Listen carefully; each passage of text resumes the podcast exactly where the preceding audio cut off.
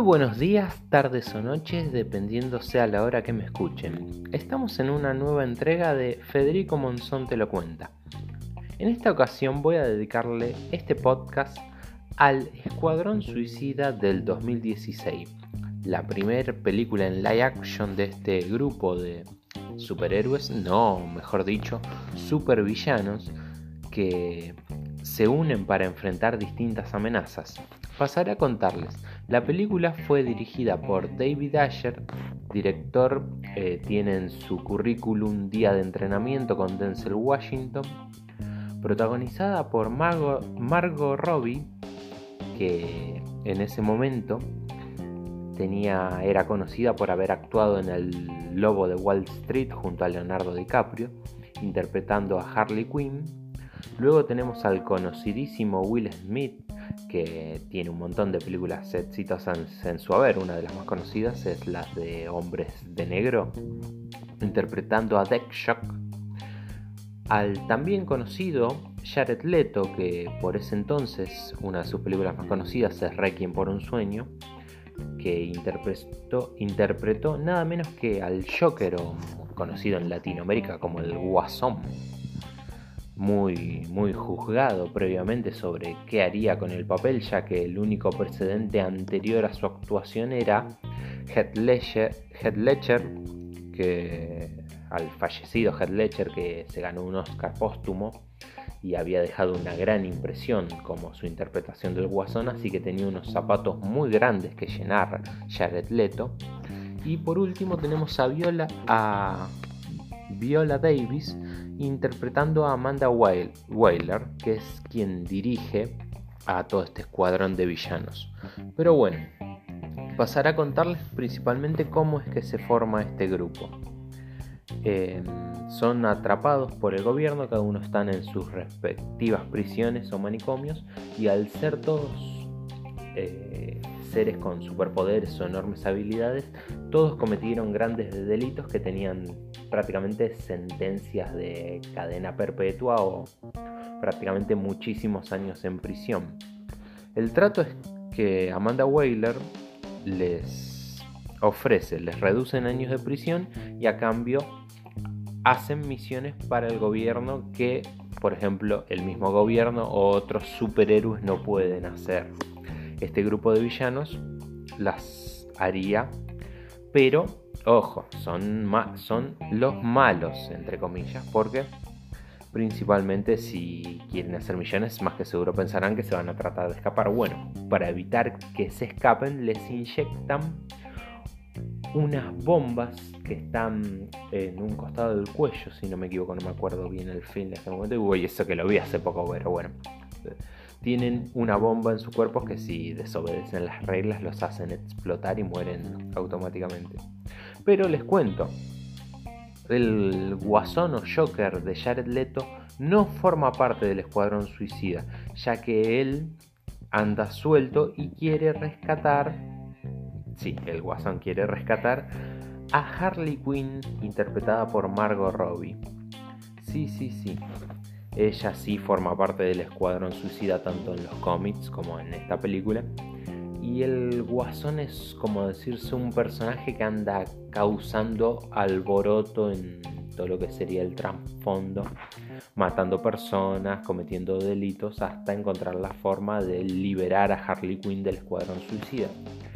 Y no, no es el enemigo principal al que se debe enfrentar este grupo. El enemigo principal es la encantadora, una especie de bruja todopoderosa junto a su hermano también, que tienen como misión conquistar la Tierra principalmente, así que la trama ya más o menos se imaginarán por dónde va. El grupo debe ir a detenerlo y si quieren que les dé mi pequeña opinión, hubiera sido más entretenido que el enemigo sea el guasón porque la trama contra el villano, todo eso, la siento bastante repetitiva a otras películas. si bien son villanos todos, eh, acá ofician de héroes o antihéroes para tratar de detener a este mal que quiere conquistar al mundo.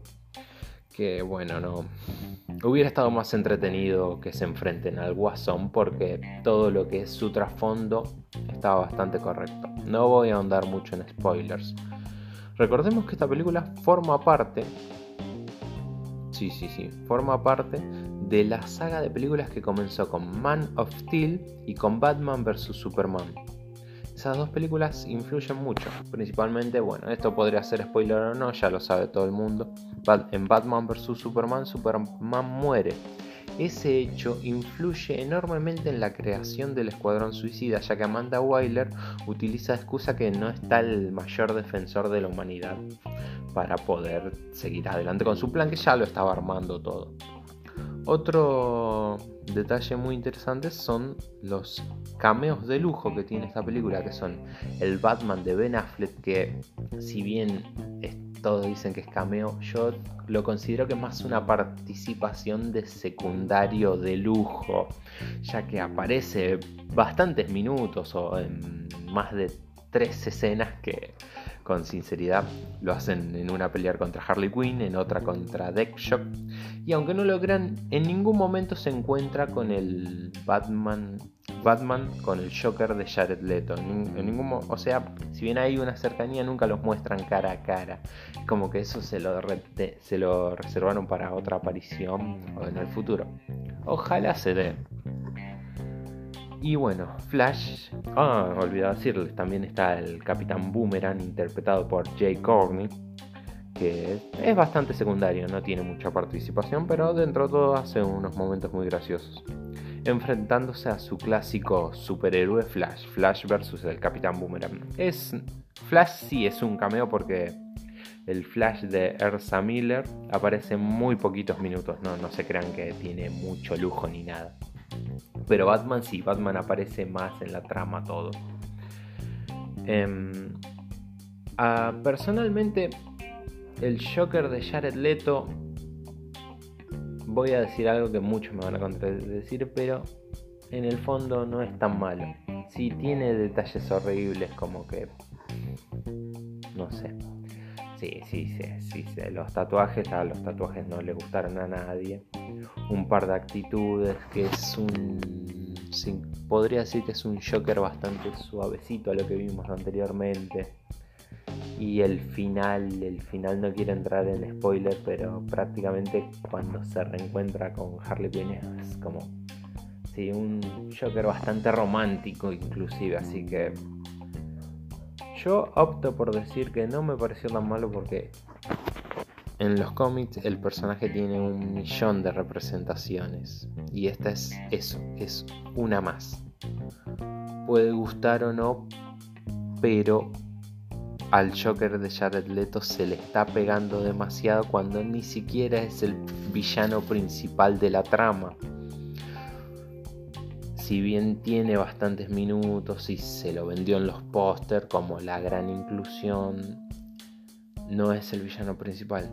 El villano principal, como mencioné hace un rato, no es la gran cosa, es una fórmula bastante repetitiva. En eso la película no innova mucho.